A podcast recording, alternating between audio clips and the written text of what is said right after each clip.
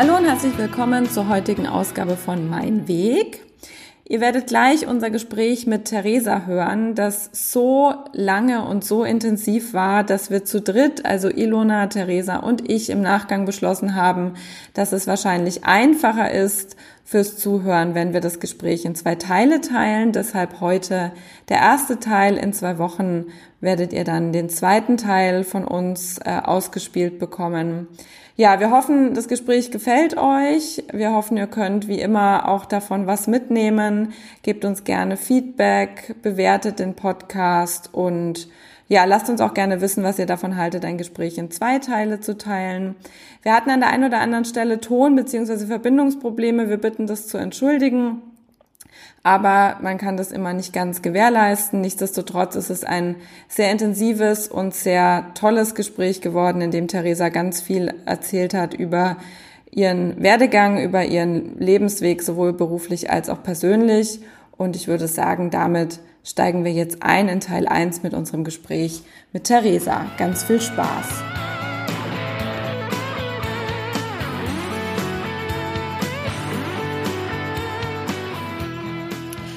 Hallo und herzlich willkommen zu unserer heutigen Podcast-Folge von Mein Weg. Mein Name ist Anna und ich darf heute wieder gemeinsam mit Ilona hier durch den Podcast führen. Hallo Ilona. Hallo zusammen. Mit unserem Podcast wollen wir, wie ihr wisst, vermeintlich ganz normalen Menschen eine Stimme geben, denn viele Menschen haben spannende Wege in ihrem Leben beschritten, Entscheidungen getroffen, Herausforderungen bewältigt oder sind vielleicht auch noch mittendrin. Und die Idee zu diesem Podcast kam uns, weil wir das Gefühl hatten, dass in den meisten Interviewformaten vor allem die Menschen zu Wort kommen, die vermeintlich schon sehr erfolgreich sind, in Positionen sind, die eben auch sehr ähm, ja, prominent sind. Und dann ist die Lebensrealität oft doch sehr unterschiedlich zum, zum Alltag von uns. Und auf der anderen Seite sind aber ja gerade Vorbilder extrem wichtig für die persönliche Entwicklung. Und meistens kann man mit den Menschen, mit denen man sich äh, näher identifizieren kann, ja auch dann ein besseres Vorbild finden. Und deshalb sind wir der Meinung, viele Menschen können Vorbild sein. Gerade diejenigen, die vielleicht an ähnlichen Punkten im Leben stehen wie Mann oder Frau selbst. Und deshalb freut es uns heute wieder eine ganz spannende Gästin zu haben, nämlich die liebe Theresa. Herzlich willkommen, Theresa. Ja, vielen Dank. Schön, dass ihr mich eingeladen habt. Ich freue mich sehr. Wir freuen uns auch sehr. Theresa, wir fangen wie immer an mit der Frage, wie bist du heute hier? Ja, wie bin ich hier? Ich bin jetzt gerade in diesem Moment sogar ein bisschen aufgeregt, wie das immer so ist. Ähm, aber ansonsten war der Morgen sehr entspannt, weil es heute irgendwie so ein richtig nass grauer Tag bislang ist. Es ist Sonntag und ähm, habe jetzt gerade noch ein bisschen für mich getanzt hier. Das tut mir immer gut und ähm, Jetzt kommt doch ein bisschen Aufregung hoch, aber ich freue mich auch sehr, mit euch jetzt zu sprechen. Aufgeregt sein musst du gar nicht und gut, dass du das mit dem Tanzen schon erwähnst. Ich glaube, da kommen wir dann auch noch mal drauf. Ähm, ja, Theresa, die nächste Frage, die wir immer stellen, ist, äh, woher kommst du? Und vielleicht muss ich an der Stelle eine Sache noch vorausschicken. Ilona und ich kennen Theresa sehr gut, weil wir mit ihr gemeinsam die Coaching-Ausbildung gemacht haben, von der wir an der einen oder anderen Stelle schon mal erzählt haben. Aber Theresa, wir fragen trotzdem nochmal, damit auch unsere Hörenden einfach wissen, was die Antwort auf diese Frage ist. Woher kommst du? Ja, also ich komme ursprünglich aus dem Sauerland, also Nordrhein-Westfalen. Ähm, genau, und komme da eigentlich aus so einem kleinen Ort, Freinol heißt der, nicht besonders bekannt, ähm, und äh, bin dort halt quasi aufgewachsen bei meinem Vater. Genau. Und jetzt wohne ich in Hersching am Ammersee, bin 38 Jahre alt und äh, ja, freue mich jetzt sehr, dass ich jetzt am See wohne. Gut, du hast gerade gesagt, du bist bei deinem Vater aufgewachsen. Dann kannst mhm. du da noch ein bisschen mehr dazu erzählen? Ja, sehr gerne. Ähm, also vielleicht fange ich einfach mal vorne an. Ähm, ich bin quasi erst bei meinen Eltern klar äh, aufgewachsen und dann war es allerdings so, dass meine Mutter Selbstmordversuche in meiner Kindheit hatte. Und ähm, dann haben meine Eltern halt entschieden, als ich ungefähr sieben Jahre alt war, dass wir halt also ich und meine Geschwister bei meinem Vater aufwachsen, so dass ich halt ab meinem siebten Lebensjahr bei meinem, ja, bei meinem Papa groß geworden bin und bei meiner Stiefmutter. Du sagst, genau. du hattest Geschwister, wie viele und älter oder jünger? Viele. ähm, mein Mann sagt immer, er hat das bis heute noch nicht richtig verstanden. Nein, das stimmt nicht ganz. Aber er hat, glaube ich, zwei Jahre gebraucht. Also ich versuche es euch zu erklären. ähm, also ich habe äh, zwei ältere Geschwister. Erstmal meine ältere Schwester, die älteste und ein Bruder. Und dann hat aber meine Stiefmutter quasi noch zwei Kinder mit in die Ehe gebracht, so dass ich zwei Stiefgeschwister habe, die auch mit mir aufgewachsen sind. Äh, meine Stiefschwester ähnlich alt wie ich und mein Stiefbruder so alt wie mein älterer Bruder. Und dann haben äh, mein Vater und meine Stiefmutter aber auch noch ein gemeinsames Kind bekommen. Und der ist acht Jahre jünger als ich. Also mein kleiner Bruder ist ähm, jetzt 30. Genau. Also sind es fünf Geschwister und mit mir sind wir sechs. Ja. Wow, das ist eine ganz schöne Menge. Ja, Patchwork Life. und äh, zu wie viel habt ihr dann in diesem Haus gewohnt? Äh, mit allen sechs Geschwistern? Ja, genau. Oder? Genau, wir haben mit allen sechs in dem, in einem Haus gewohnt. Genau. War auch nicht immer. Ja, nicht langweilig. Nee, das war definitiv nicht langweilig, war aber auch nicht immer ganz einfach. Also es war auf der einen Seite total schön, weil halt immer jemand da war und man irgendwie auch meine Eltern, das habe ich immer sehr geliebt, die haben immer so sehr ja, Wert auf Rituale gelegt und ich hatte halt das Glück, dass mein Vater Lehrer war und dadurch war er relativ viel auch zu Hause und wir haben dann halt oft zusammen gegessen und auch so vor Weihnachten in der Adventszeit viel Zeit zusammen verbracht. Das habe ich immer total geliebt. Und ähm, genau, aber es war auch nicht immer einfach, weil ich mit meiner Stiefschwester in einer Klasse war. Und die war sehr, sehr, oder die ist sehr, sehr, sehr intelligent. Und wenn man sich dann halt als sehr intelligenter Mensch mit einem sehr, sehr, sehr intelligenten Mensch vergleicht, dann denkt man, man wäre dumm. Und das war für mich nicht immer einfach. ich habe mit meinem Abi von 1,7 Jahre lang gedacht, ich wäre nicht so clever. Ach. Also, ich meine, wir wissen, äh, dass du es heute anders siehst, hoffentlich. Aber eine 1,7 ist ja definitiv ein äh, richtig guter Schnitt. Aber das kann ich mir vorstellen, dass das gerade dann unter Geschwistern, vor allem wenn es dann auch nicht die volleigenen Geschwister sind, gar nicht so, gar nicht so einfach ist. Ja, wobei mir auch wichtig ist, Intelligenz ist ja nicht nur äh, die Noten. Also das will ich damit definitiv nicht aussagen, aber das war halt, wie man das damals halt als Kind eingeschätzt hat. Ja, absolut.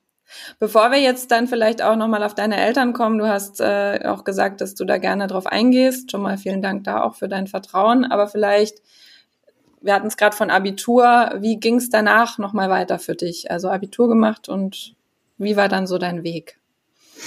Mm, also ich habe genau, ich habe Abi gemacht und ähm, dann war es eigentlich so, dass ich nach dem Abi erstmal ins Ausland gegangen bin. Also ich wollte damals einfach mein Englisch verbessern und ähm, das war damals 2003. Und eigentlich wollte ich ein halbes Jahr in England bleiben. Also ich habe da dann in einem Hotel gearbeitet. Und ich bin im August 2003 nach England gegangen und habe dann aber, hm, ich glaube, es war Anfang Oktober 2003 dann, ähm, ja genau, es war im Oktober 2003, habe ich dann halt irgendwann einen Anruf von meinem Bruder bekommen und auch von meinem Vater und damals, ähm, mein Vater hatte schon seit drei oder vier Jahren die Diagnose, dass er einen Gehirntumor hat. Und damals hatten die Ärzte ihm halt gesagt, dass sie ihm nur noch drei bis sechs Monate geben. Das genau, war quasi dann so der Moment, in dem du das erfahren hast. Ja, ich wusste schon, dass er den Gehirntumor hat, aber wie das halt so ist, wenn man halt weiß, da ist ein Tumor, aber so richtig ähm, es war halt, der war inoperabel und halt auch nicht irgendwie bestrahlbar oder so, weil es halt ein Tumor war und kein Krebs damals. Also könnte heute alles anders sein, aber damals war das so. Und ähm, wie das halt so ist, man, man beschäftigt sich da schon auch immer mal wieder drüber. Man redet auch als, als Familie immer mal wieder darüber, weil es ja auch immer wieder Untersuchungen dazu gibt. Aber in Summe war es jetzt nicht super präsent in meinem Leben. Aber als ich dann halt in England war, war, da stand ich dann halt vor der Entscheidung, was mache ich jetzt? Und dann habe ich mich halt damals entschieden, dass ich, ähm, das war dann am 18. November, ich weiß es noch, äh, zurückfliege nach Deutschland, weil mein Vater hatte am 19. November Geburtstag und ich habe dann gesagt, ich komme zu seinem Geburtstag nach Hause. Und das war die beste Entscheidung meines Lebens vielleicht, weil ich, es war dann so wirklich, dass wir Weihnachten zusammen verbracht haben, die ganze Vorweihnachtszeit. Ich habe meinen Vater in der Zeit einfach nochmal unterstützen, helfen können. Wir haben viele Gespräche geführt und dann habe ich, ähm, ist mein Vater wirklich am 9. Januar verstorben. Und ursprünglich war mein Plan immer am 15. Januar nach Hause zu kommen. Ja, und dann hätte ich ihn halt nicht mehr erlebt, wenn ich das nicht entschieden hätte. Und deshalb bin ich total dankbar für die Zeit. Und meine einzige Lücke im Lebenslauf, wo ich auch mal drüber nachgefragt, mal gefragt worden bin, warum denn da eine Lücke im Lebenslauf bin, aber die beste Lücke, die es gibt für mich. Wow, wegen drei Monaten oder zwei Monaten eine Lücke, also. Ja, ja, also okay. von November bis Anfang März habe ich quasi eine Lücke, da bin ich in Lebensläufen schon drauf angesprochen worden, ja. Was mich da interessieren würde, wie haben die Personaler dann reagiert auf die Antwort? Hm, die sind dann meistens ziemlich schnell still und gehen zur nächsten Frage über, weil sie mit der Antwort auch meistens nicht gut umgehen können. Das äh, finde find ich sowieso interessant. Ähm, vielleicht um schon mal ein bisschen vor, äh, vorwegzugreifen, du hast ja schon viel mit dem Thema Trauer und Tod zu tun gehabt in deinem Leben. Mhm. Wie begegnen andere Leute dir mit diesem Thema? Also gut, die Personaler, ja klar, die sind nicht eingestellt auf so eine Antwort. Ähm, das ist für die möglicherweise schwer. Wie ist es sonst oder wie ist sonst so deine Erfahrung, wie Menschen damit umgehen? Ähm, die, also ich, es ist total unterschiedlich, ähm, weil viele Menschen sind ja einfach auch überfordert von dem Thema. Und gleichzeitig muss ich aber sagen, dass es bei mir selber auch gar nicht so einfach ist. Also ich habe diese Woche einen Menschen getroffen, der eine Krebsdiagnose hat, also auch ein Gehirntumor krasserweise. Ähm, und ähm, da habe ich dann auch überlegt, wie gehe ich jetzt gerade damit um, weil es ist ja die Herausforderung, manche Menschen wollen sprechen, manche wollen nicht sprechen. Manche Menschen wollen irgendwie mal in den Arm genommen werden und vielleicht auch in deinem Beisein weinen. Manche wollen das alles mit sich alleine ausmachen. Und ich glaube, die große Herausforderung ist, wenn Trauer im Spiel ist, oder was ich inzwischen für mich mache, ist wirklich, dass ich sage, du, ich weiß aus meiner eigenen Erfahrung, dass das nicht einfach ist, mit so einer Situation umzugehen. Ich kann dir sagen, ich bin für dich da und sag du mir bitte, was du brauchst und was auch immer du brauchst. Ich bin da, ich kann dich in den Arm nehmen, ich kann dir zuhören, was auch immer du brauchst, ich bin da. Genau. Und, und das ist für mich so das Aller, Allerwichtigste, da, da, da zu sein und auch für den da zu sein, also für meinen Gegenüber dann wirklich da zu äh, sein und da auch achtsam zu sein demjenigen gegenüber. Ist es was, was du auch gelernt hast in der Art, wie du mit dem Ganzen umgegangen bist? Oder wie bist du mit dem Tod dann umgegangen und auch mit der Zeit vorher? Mm, das ist sehr, sehr spannend. Also für mich also ist das wirklich ein wahnsinniger ähm, Veränderungspunkt in meinem Leben gewesen, weil bei mir war es eigentlich eher so, ähm, dass ich jahrelang nie über irgendwas gesprochen habe. Also und jetzt bin ich noch in der Zeit, bevor mein Vater gestorben ist. Ähm, ich habe alles immer mit mir selber ausgemacht, weil ich immer das Gefühl hatte, mich versteht keiner. Und auch das Gefühl hatte, es ist ja eh, sind ja eh schon so viele Probleme da in der Familie, dass für meine Probleme, da will ich jetzt nicht noch jemanden mit belasten. So dass ich diesen Weg für mich gewählt habe und ich weiß noch, dass ich wirklich, ich, mein Glück war damals, wir hatten einen Hund und mit dem bin ich damals immer spazieren gegangen. Und mit, und ich, beim Spazieren mit dem Hund habe ich ganz viel für mich verarbeitet. Also da, da rede ich jetzt wirklich von 14, 15 Jahre, also noch bevor mein Vater ähm, gestorben ist, weil ich halt mit diesen ganzen Gefühlen irgendwo hin musste. Und ich habe die dann halt übers Spazierengehen in Bewegung gebracht. Und ich mache immer im Nachhinein das Beispiel, ich hatte immer das Gefühl, und damit tue ich sicherlich ganz vielen Unrecht, aber das, mein Gefühl war, das größte Problem meiner Freundin in der Schule ist, welche Hose sie am nächsten Tag anziehen. Ja, und ich hatte immer das Gefühl, mit meinem Problem kann ich nirgendwo hin. Und dadurch habe ich das einfach alles mit mir selbst ausgemacht. Und als dann äh, mein Vater gestorben ist, ist eine Sache passiert, dass ich endlich angefangen habe zu reden. Und was nicht einfach für mich war in der Zeit, ich konnte eine Zeit lang nicht gut weinen. Also was ich heute sehr gut kann, aber ich hatte eine Phase, da konnte ich nicht gut weinen. Das hat auch meinen Vater beschäftigt, weil wir halt viel Zeit ja verbracht haben vor seinem Tod und ich habe aber nie wirklich geweint. Aber ich habe keinen Zugang zu meinen Tränen gefunden. Also ich war wie, wie, wie im Shutdown. Und die einzige Person, die mich zum Weinen gebracht hat, war meine Schwester. Also meine Schwester, das war so ein bisschen so, wenn meine große Schwester weint, dann darf ich als kleine Schwester auch weinen. Und ähm, das hat mir immer sehr geholfen und dann halt wirklich dieses drüber reden. Und ich hatte damals ein bisschen Glück, dass ich wirklich ein, ich habe dann ja angefangen zu studieren und ich hatte damals einen Freund in meinem Dorf, also wo ich halt herkam. Und dadurch bin ich halt wirklich auch oft an den Wochenenden im Studium immer noch wieder nach Hause gefahren und habe dann halt wahnsinnig viel mit meiner Stiefmutter gesprochen. Und ich habe wirklich wahnsinnig viel übers Reden mit meiner Stiefmutter verarbeitet. Auch auch aus meiner Kindheit, weil die ganzen Sachen, die so passiert sind, meine Eltern haben sich halt getrennt, als ich sechs war, dann die Selbstmordversuche. Ich meine, ich glaube, man, man kennt das alle, man will Kinder schützen und redet dann nicht mit ihnen. Aber eigentlich willst du als Kind ja auch deine Gefühle ausdrücken. Und dann hast du, kriegst du irgendwie mit, okay, meine Gefühle haben hier keinen Platz. Und dann fängst du halt an und machst das alles mit dir selber aus. Oder war zumindest definitiv bei mir so. Und ähm, deshalb war es dann so schön, wo ich dann halt endlich mal dann mit, also das war wirklich schön, auch wenn halt der, der Grund dafür traurig war. Aber es war für mich so schön, als ich endlich anfangen konnte, darüber zu reden. Und ähm, das dadurch auch mehr und mehr verarbeiten konnte. Das heißt, ich habe eigentlich halt mit dem Tod meiner, meines Vaters auch ganz viel meiner Kindheit verarbeiten können.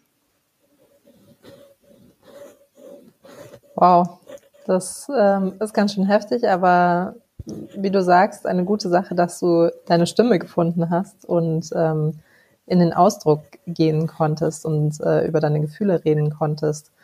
Und du hast gerade gesagt, du hast viel mit deiner Stiefmutter drüber gesprochen. Das würde mich jetzt auch noch interessieren, wie die Beziehung zu deiner Stiefmutter und auch zu deiner Mutter war. Also nach, nach der Trennung, wie, wie hat das alles funktioniert? Weil ich, stelle mir das äh, sehr kompliziert vor, dieses Verhältnis, wenn man eine Mutter hat und eine Stiefmutter und man lebt bei der einen. Wie, wie war das für dich? Wie war die Beziehung und äh, was gab es für dich vielleicht für Konflikte und wie hast du das gelöst? Das war kompliziert. Ähm, Ganz klar. Also es war, ich war eigentlich als kleines Kind, ich war halt ja das Nesthäkchen, bevor mein kleiner Bruder kam und war immer so ein bisschen Mama-Kind. Und dann habe ich ja bei meinem Papa gelebt. Mm, und ich hatte schon auch immer meine Schwierigkeiten, diese ganze Situation zu akzeptieren. Also ich weiß, dass ich noch irgendwann mal, ich glaube, da war ich bestimmt schon 15, 16, da waren wir in der Kirche und man sollte einen Wunsch auf einen Zettel schreiben und den dann in eine Walnuss machen. Und ich weiß noch, dass ich damals auf diesen Zettel geschrieben habe, ich wünsche mir, dass meine Eltern wieder zusammenkommen. Das war eigentlich total, also gesunder Menschenverstand hätte gesagt, Theresa, no way, never ever, ja. Aber das war irgendwie mein kleiner, kleine Idee, wie man jetzt halt quasi all meine Probleme lösen könnte. Ähm Von daher, also das war, das war immer nicht einfach. Und für mich war das dann schon auch nicht einfach, als mein Vater gestorben ist. Wie gehe ich jetzt damit um? Weil ich war dann halt viel bei meiner Stiefmutter. Meine Mutter hat das auch nicht so ganz gepasst passt. Und da geht's ja dann auch um so Sachen wie Kindergeld und so weiter. Also da geht's ja dann auch, und das war auch immer gerne ein großes Thema bei meinen Eltern mit dem Geld. Das hat mich auch immer schon gestresst.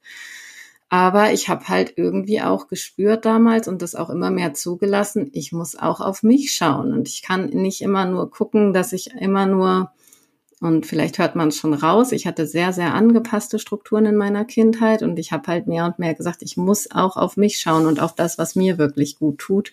Und das habe ich halt dann immer, immer mehr erlaubt. Und das ist dann so krass gewesen. Also und jetzt kommen wir zu der, zu der zweiten Geschichte, die ihr schon kennt. Also meine Mutter hat ja dann wirklich 2011 einen Suizid begangen. Also das heißt, sieben Jahre nach dem Tod meines Vaters ist dann meine Mutter gestorben. Und in dem, an dem Abend, ähm, an dem sie sich umgebracht hat, hat mein Bruder mich angerufen.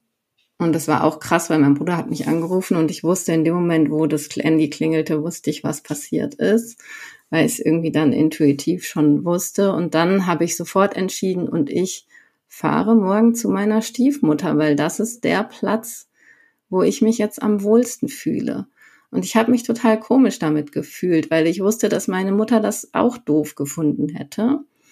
Aber ich habe dann gesagt, ich muss jetzt auf mich hören und gucken, was mir gut tut. Und bin dann an dem, ja, an dem, es war ein Sonntag, also ein Samstag hat sich meine Mutter äh, umgebracht und ich bin dann am Sonntag zu meiner Stiefmutter gefahren.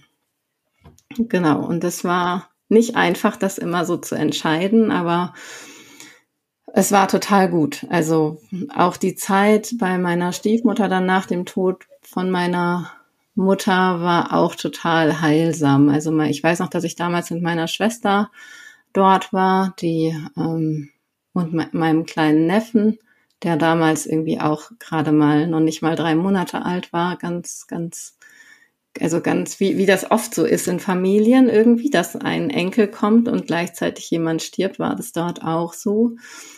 Und, ähm, und mein kleiner Bruder war da.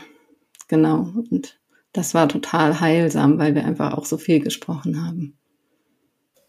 Ja, ja man, merkt, man merkt auch, wie emotional du bist. Und ich habe den Eindruck, es war richtig schön und gut. Also trotz traurigem Anlass war das, glaube ich, ein, eine gute Entscheidung, dahin zu gehen und die Zeit mit der Familie zu verbringen. Ja, das ist halt das Verrückte generell, was ich an Trauer empfinde. Ähm, also ich weiß zum Beispiel noch, als mein Vater gestorben ist, ja, wir haben so viel auch gelacht und wir haben dann an dem Abend, wo er gestorben ist, haben gesagt, so, und jetzt trinken wir einen Sekt. Und dann erstmal so, hey, jetzt können wir jetzt hier einen Sekt aufmachen. Mein Vater ist gerade gestorben. Aber meine Stiefmutter hat gesagt, nein, wir machen den jetzt auf. Euer Vater hat immer, wenn ihr alle nach Hause gekommen seid, dann hat er einen Sekt aufgemacht. Ihr seid jetzt alle heimgekommen, auch wenn der Anlass nicht schön ist, aber ihr seid jetzt alle da. Wir trinken jetzt einen Sekt, so. und dann haben wir halt einen Sekt getrunken und also auch so wieder diese Rituale mitzunehmen. Und ich, ich, das sind ja auch einfach schöne Erinnerungen und das hat mir immer sehr, sehr geholfen, ja. Also, ähm, und was ich immer mehr merke, ich habe mich jetzt in letzter Zeit auch noch mal mehr mit dem Thema Trauer beschäftigt und auch mit ein paar Menschen drüber unterhalten. Was ich mehr merke, ist, je mehr ich die Trauer um meine Eltern verarbeitet habe, umso mehr bleibt einfach nur noch Liebe. Und da kriege ich auch Gänsehaut, wenn ich das sage. Nicht, nicht nur du, ich auch. Merkt man. Ja, und, ähm, und das ist halt einfach, ähm, ja, einfach wunderschön, wenn du halt immer mehr auf, auf diese Trauer zur Liebe. Und ich spüre das inzwischen auch total gleich. Trauer und Liebe ist für mich, ich, ich kann mich total mit meiner tiefsten Liebe verbinden, wenn ich mit meiner Trauer verbunden bin. Und ja, ich glaube, die Herausforderung ist nur, das auch zuzulassen. Absolut. Jetzt fragt sich jeder, wie hast du das gemacht? Von Trauer zu Liebe. Ähm, also wir haben schon gehört, drüber reden, sich, sich eine Person suchen, zu der man dann auch das Vertrauen hat, mit der man auch reden kann. Das scheint deine Stiefmutter gewesen zu sein. Einfach eine sehr, sehr wichtige Person für dich dann auch. Ja, was, mhm. was war noch Tipps und Tricks sozusagen, so blöd das in diesem Zusammenhang klingt. Ja, wir sind ja jetzt eigentlich gestoppt 2011 und jetzt sind ja schon wieder zwölf Jahre vergangen. ähm, und eigentlich die letzten zwölf Jahre ist wirklich meine Reise zum Körper, zu meinem eigenen Körper der Schlüssel. Und ich habe damals, und da bin ich oft so fasziniert von meinem eigenen Leben auch, ich habe damals an dem Abend von mein, wo meine Mutter gestorben ist, habe ich am Abend noch mit meiner Cousine telefoniert. Und das Verrückte ist, meine Cousine ist meine Patentante. Das heißt, meine Cousine ist eigentlich die Person, die meine Eltern mal ausgesucht haben, dafür an meiner Seite zu sein, wenn sie sterben. Und meine Cousine und ich, wir hatten uns mehrere Jahre auch aus den Augen verloren und hatten und dann bei einer Beerdigung von einem anderen Onkel von uns ein Jahr davor haben wir uns wieder getroffen. Und wir haben da angefangen, dass wir wieder uns regelmäßig gehört haben, dass wir viel Kontakt hatten. Und das Krasse war einfach, als meine Mutter dann gestorben ist, war eigentlich die Person, die dann am nächsten an mir dran war, mehr und mehr meine Cousine. Und meine Cousine hat mich damals zum äh, Tanzen gebracht, wo ich ja eben schon drüber gesprochen habe. Also eigentlich ähm, zum Conscious Movement. Weil Tanzen ist immer die Herausforderung, die intuitive Reaktion von vielen Menschen ist beim Thema Tanzen. Ich kann nicht tanzen. Und beim Thema Conscious Movement geht es aber gar nicht so stark darum, dass wir wirklich irgendwelche Schritte tanzen, sondern es geht wirklich darum, dass wir ein Spüren von unserem eigenen Körper kommen und dass wir in den Selbstausdruck von unserem eigenen Körper kommen. Also wirklich die zwei wichtigsten Sachen sind spüren und erlauben. Also spüren, was da ist und erlauben, was da ist. Und da habe ich inzwischen für mich rausgefunden, und das finde ich auch so wunderschön, jeder Mensch hat einen eigenen Ausdruck im Körper, wie ein Fingerabdruck. Und das gibt es überhaupt nicht, dass jemand nicht tanzen kann. Ähm, es ist nur, dass man es nicht, nicht traut. Aber jeder kann tanzen und jeder hat diesen Fingerabdruck, den er quasi aus sich rausholen kann. Und das ist definitiv eins der wichtigsten Dinge überhaupt. Dieses, ähm, dieses Spüren und Erlauben und das habe ich halt viel über den Tanz gemacht. Und das begleitet mich jetzt seit über ja, zwölf Jahren. Und weil mir das einfach so sehr geholfen hat, habe ich dann halt auch eine Ausbildung gemacht 2018, 2019. Also ich bin inzwischen auch äh, Azul Conscious Movement Teacher. Und ähm, ja, das macht mir einfach auch sehr, sehr viel Freude weil was man vielleicht bislang noch gar nicht so sehr von mir mitbekommen hat, ich bin eigentlich schon auch so ein absoluter Mind-Person und viel im Kopf und viel am Denken und wirklich dieses Conscious Movement ist für mich total äh, ein super schöner Weg, einen Balance in mein Leben zu bekommen. Von einerseits viel im Kopf zu sein und dann andererseits aber immer wieder in meinen Körper zu finden. Genau. Und das es klingt auf jeden Fall sehr spannend, wie du ähm, gelernt hast, jetzt über die Jahre in den Selbstausdruck zu gehen und dann deine Emotionen rauszulassen. Ähm, ich würde tatsächlich noch mal gerne ein bisschen zurückgehen in der Zeit, mhm. weil du hast vorher schon angesprochen, ähm, gerade mit dem Tod von deinem Vater ähm, hast du gelernt zu sprechen und äh, dein, deine Gefühle über also verbal auszudrücken. Ähm, und jetzt sind wir beim Tanzen, was ja irgendwie noch, noch mal eine, eine deutliche Stufe mehr ist. Und du hast auch gesagt, damals mit dem Tod ähm, hast du gelernt, wie wichtig es ist, Selbstfürsorge zu betreiben und auf sich zu hören und auf seine innere Stimme zu hören. Ähm, und du hast vorher auch gesagt, dass du in deiner Kindheit und Jugend sehr angepasst warst. Also da bist du sicherlich nicht die Einzige, die so ist, die angepasst war und sehr viel im Außen und Vielleicht kannst du noch mal so ein bisschen dein, deine Reise beschreiben. Wie hast du es denn geschafft von einer Person, die sehr, sehr außenorientiert war, die immer wahrscheinlich mehr gespürt hat, was andere brauchen, als das, was du selbst brauchst. Wie hast du es geschafft, dann erstmal dich selbst zu spüren und deine eigenen Bedürfnisse zu spüren und jetzt immer mehr in den Ausdruck zu gehen und vielleicht auch, wie, wie die Reise weitergeht? Mhm. Also ich glaube, bei mir war es wirklich so, dass ich nach dem Tod meines Vaters einfach viel geredet habe und schon angefangen habe, mich so mit, mit verschiedenen Dingen zu beschäftigen, Bücher zu lesen. Äh, aber so richtig, ich bin das damals halt so angegangen, wie ich halt so angegangen bin, halt sehr über den Verstand. Äh, und so richtig Klick gemacht hat es, glaube ich, bei mir wirklich mal in einem Workshop. Da war ich und dann sollte ich halt auch meine Geschichte erzählen. Und was ich halt in dem gemacht habe, als ich die Geschichte erzählt habe, war wirklich äh, alle wieder in den Schutz zu nehmen. Ja, mein Vater hat's ja auch trotzdem alles gut gemacht und ich meine, das hat er auch, ja. Aber ähm, ich habe halt alle in den Schutz genommen und dann hat die Frau, die den Workshop geleitet hat, hat mir eine Frage gestellt und die vergesse ich nie. Theresa, es geht gerade nicht um die anderen, es geht gerade um dich. Wie hast denn du dich dabei gefühlt? Und dann ist, sind bei mir alle Schotten zusammengebrochen und ich habe einfach erstmal nur noch geweint, weil einfach dieser ganze Schmerz, den ich in mir hatte, einfach mal raus konnte.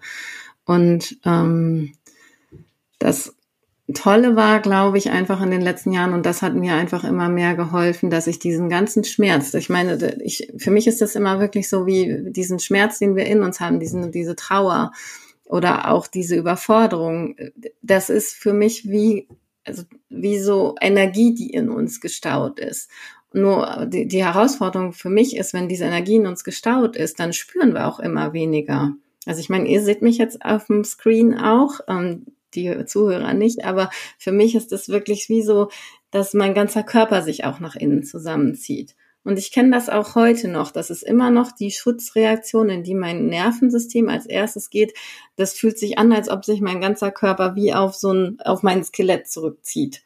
So und was ich halt geschafft habe, dadurch, dass ich diese Emotionen mehr und mehr gefühlt habe, dass ich überhaupt erstmal wieder in die Weite gegangen bin, dass ich überhaupt erstmal wieder mein, mein, mein Nervensystem ausbreitet letzten Endes. Und so kann ich überhaupt erstmal wieder spüren, weil wenn ich in diesem ganz Tun bin, kriege ich ja gar nichts von mir selber mit. Und dann kann ich letzten Endes auch nicht in die Selbstfürsorge gehen, weil wenn ich mich selber nicht spüre, wie soll ich mich dann um mich kümmern?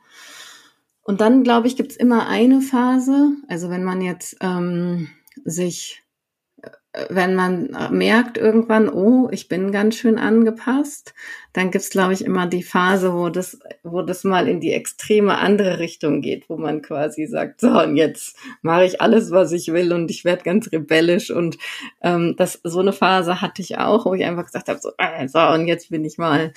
Und dann irgendwann findet man die Balance, dass man halt auch für sich sorgen kann und liebevoll für sich sorgen kann, ohne die anderen Menschen dann von sich weg zu stoßen. Genau. Ja. Und ich glaube, das ist, das ist normal, dass das immer so in, dass, dass man da seine Balance erst finden muss. Man alles mal ausprobieren muss. Also vielleicht kurzer Audiokommentar, äh, weil Theresa hat schon gesagt, ähm, die Zuhörenden konnten das jetzt nicht sehen. Also während sie geredet hat, hat sie sich total in sich zusammengezogen, Fäuste vor der Brust geballt, ganz klein gemacht und als sie dann davon geredet hat, von Befreiung, gingen die Arme nach außen. Also man sieht, du, du spürst Dinge wirklich sehr im Körper, du lebst mit dem Körper. Das äh, war jetzt gerade ganz schön zu beobachten. Das ist leider ein Podcast, insofern müsst ihr euch das einfach vorstellen. ähm, oder könnt es vielleicht auch einfach selber mal nachmachen, habe ich mir jetzt gerade gedacht, weil das äh, spürt man, glaube ich, selber dann auch sehr stark, wenn man sich einfach mal ganz klein macht und danach ganz groß macht, was das auch mit einem macht, ja, was das allein für die Atmung bedeutet und auch für das Gefühl. Also das vielleicht als kleiner Impuls. Was ich total spannend noch fand, Theresa, du hast jetzt mehrmals schon gesagt, du bist jemand, der auch viel im Kopf ist, ein Kopfmensch. Ähm, das, sage ich mal, äh, resoniert sehr mit mir. Ich bin da, bin da ähnlich. Und ich finde es bei dir ganz spannend, weil wenn man dir bisher so zuhört, würde man sagen, ah, okay, und du bist sehr einfach eher so der Herzmensch und sehr gefühlvoll und hast das Tanzen jetzt auch für dich entwickelt, äh, entdeckt. Du hast ja noch ein zweites Leben sozusagen. Du hast ja studiert und dann, äh, sage ich mal, die ganz traditionellen, kopfgetriebenen Dinge getan. Vielleicht magst du da noch ein bisschen was zu sagen. Ja, und damit sind wir am Ende von Teil 1 mit unserem Gespräch mit Theresa. Beim nächsten Mal in zwei Wochen geht's dann, ihr habt es in der Frage jetzt schon gehört, um ihren beruflichen Werdegang, aber auch nochmal um sie persönlich, um ihre Beziehung und äh, vor allem auch darum, um die zehn Leitlinien für eine glückliche Beziehung, die sie gemeinsam mit ihrem Mann entwickelt hat. Also freut euch drauf, sehr, sehr spannend. In zwei Wochen dann Teil 2. Tschüss!